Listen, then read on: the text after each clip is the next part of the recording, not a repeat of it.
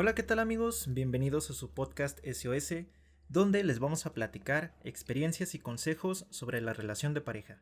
Yo soy Lalo. Y yo soy Tere. Y en este episodio número 9 les vamos a platicar sobre las segundas oportunidades en el amor. Seguro que conoces a esa pareja que ha roto y vuelto más de una sola vez. Lo intentan, pero al final esas segundas oportunidades parecen no funcionar, tanto que esas segundas se convierten en terceras, cuartas, quintas, hasta que pierden la cuenta. Entonces, ¿cómo saber cuando una segunda oportunidad es una opción correcta? Como bien dices, el amor no tiene que ser perfecto. En ocasiones pasa por momentos difíciles que pueden implicar una ruptura o crear situaciones tensas, lo que nos tiene que llevar a hacernos la pregunta, ¿cómo hacer del amor una segunda oportunidad? Muchas veces darse otra oportunidad funciona bien, incluso mejora la relación. Pero esto es porque las personas que se separaron supieron aprovechar muy bien su tiempo a solas. Pero en ocasiones cuando esto no funciona es porque las personas tienen guardado un rencor que no pueden superar y que aunque lo sigan intentando una segunda, una tercera, una cuarta, van a seguir con esa espinita que van a traer arrastrando y al final la relación se va a volver tóxica. Independientemente de la situación que haya creado una ruptura o una situación que nos haga cuestionar si deberíamos seguir o no, se requiere de una clara y una madura convicción para que haya una segunda oportunidad entre ambas partes. Es decir, que es un proceso en el que ambas personas deben tener una relación de estar convencidos en la totalidad de que vamos a darnos una segunda oportunidad, le vamos a echar 100% las ganas los dos, no nada más es que pues uno sí, le va a echar ganas y la otra persona no.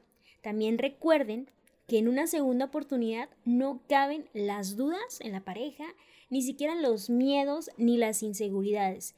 Si van a comenzar de nuevo, van a dar el 100% para que funcione. Debe existir un sí o un no. Como bien lo mencionas, Tere, la segunda oportunidad no puede construirse a partir de emociones negativas. Tienes que ser muy claro con esto. Si para alguna de las dos partes se le hace, aunque sea un poco difícil, continuar con la relación, entonces no tiene caso volver a intentarlo. La segunda oportunidad tiene que tener un claro proceso de conciencia personal, es decir, que mientras hubo la ruptura y hubo esa separación de ambas partes, los dos tienen que haber pensado muy bien si querían regresar y en qué querían mejorar para hacer que la relación funcione. También es muy importante recordar que en una segunda oportunidad debe estar claro que no debes de estar inseguro, ni siquiera pensar que se te va a hacer difícil intentarlo otra vez con tu pareja. Tienes que estar con ella porque quieres intentarlo. Debes olvidarte de que si sientes miedo para esa segunda oportunidad,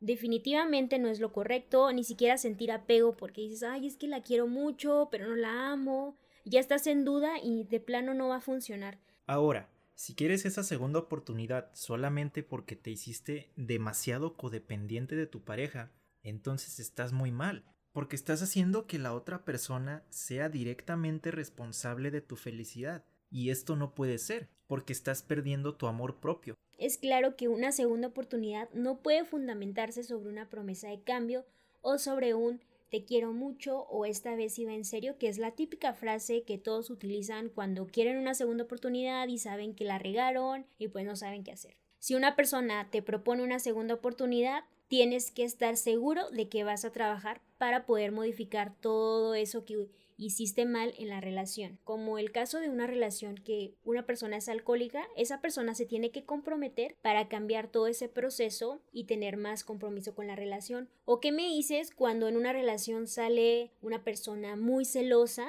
Esta persona también tiene que comprometerse. Todo esto es un cambio que se tiene que realizar es una segunda oportunidad de, te lo juro, esta vez sí va en serio, creértela y aprender uno del otro sin que nada malo pueda interferir ahí en la relación. Es decir, no vamos a volver porque nos queremos mucho. Esto es solamente una parte. Para volver tenemos que analizar si realmente podemos hacerlo, hacer un plan de pareja y renovar la relación. Si le dejamos todas las emociones, posiblemente el resultado va a ser igual o peor que la primera vez. Algo muy importante para la segunda oportunidad es permitirse entender lo que se necesitan de ambas personas, que tengan muy claro por qué se están dando esa segunda oportunidad. Puede que alguno de los dos tenga más dudas o que alguno de los dos se exprese más de las cosas que quiere, o también es posible que alguno de los dos sea más calculador y el otro a lo mejor no está entendiendo, pero para resolver esas dudas es por eso que en ese preciso momento tienen que darse a entender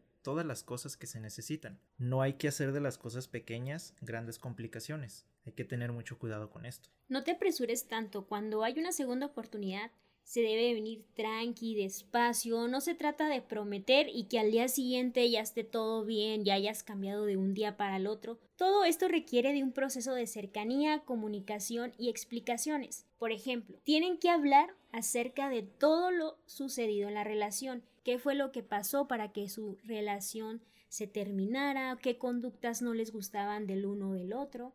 También se tiene que expresar el dolor cada uno tiene que comentar qué fue lo que pensaron de lo que pasó en la ruptura y no, no quedarse con nada. Sacar todo lo que tengan escondido y que esas frustraciones que traigan después de esa pelea salgan a la luz y no se queden para que después haya rencor. Trabajar sobre el perdón. Creo que es el punto principal, aprender a perdonar a la otra persona para que todo pueda continuar con armonía, sin rencores y todo muy tranquilo, feliz se deben de establecer acuerdos donde quede claro lo permitido y lo no permitido. Hagan de cuenta que están haciendo como un tipo de contrato en el que ambos tienen que estar de acuerdo y al final van a terminar por firmar. Y muy importante, se deben de tomar decisiones respecto al afecto, al sexo, a la vida social, la integración familiar y muy importante, las finanzas. También se deben modificar los hábitos y costumbres que no ayudaron en nada a la etapa anterior de la relación. Por eso les comentamos que cuando hay una segunda oportunidad es muy importante hacer un cambio, no solamente es volver por volver. Y también algo que es súper, súper importante es aprender a desarrollar la tolerancia, la prudencia para poder respetar la esencia de la otra persona y pues tener una mejor convivencia sana. Por supuesto, no le puedes demandar a la otra persona que esté exactamente en la misma frecuencia que tú. Es un proceso, un proceso que van a llevar los dos y que va a tomar su tiempo. Y después de todo esto, ¿estás listo para una segunda oportunidad? No olvides que es muy importante el amor propio. Si vas a regresar a un lugar donde no se te trata bien, no se te valora como persona y no te dan tu lugar en la relación, entonces no tiene caso. Pero ahora, si tú quieres mucho a tu pareja y sabes que tu pareja te quiere de la misma manera, entonces hay una oportunidad de poder arreglar ese pequeño conflicto que se creó. Todo depende de que los dos participen activamente en mejorar la relación. O si hay un compromiso por el cambio. Recuerda que las segundas oportunidades sí pueden funcionar. Muchas veces darse otra oportunidad funciona muy bien, incluso mejora la relación. Así que recuerda y responde ahora tú la pregunta. ¿Estás listo para tu segunda oportunidad? Los dejamos con esta pregunta final amigos, gracias por habernos escuchado en este episodio número 9. Los invitamos a que nos acompañen la próxima semana. Bye bye. Bye bye.